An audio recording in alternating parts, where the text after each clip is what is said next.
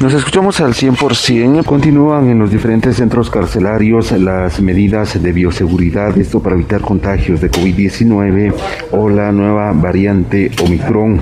Se espera con ello que la población pueda continuar con la utilización de batas, mascarilla, redecillas en caso de las eh, mujeres y de esta manera poder evitar eh, que los privados de libertad puedan padecer de la enfermedad del COVID-19.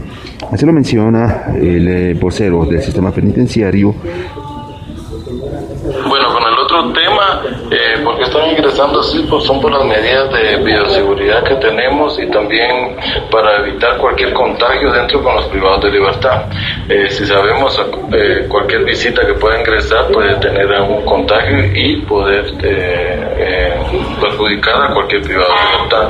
Entonces, en este modo se evita que nuestros privados de libertad se puedan contagiar con la visita. Eh, seguimos con nuestros protocolos de seguridad, usando gel, eh, nuestros guantes y, el alcohol que es que es el permitido de 50 ml.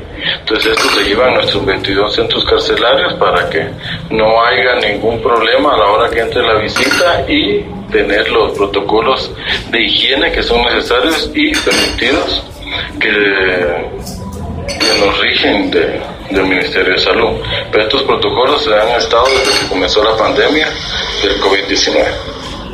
Es parte de lo que se ha mencionado, sin embargo, pues el eh, vocero ha indicado que estas medidas eh, continuarán hasta que ya el país eh, completo pueda tener la alerta verde, esto dependiendo del semáforo que se tiene por parte del Ministerio de Salud Pública en relación a los casos positivos que se brindan en cada departamento.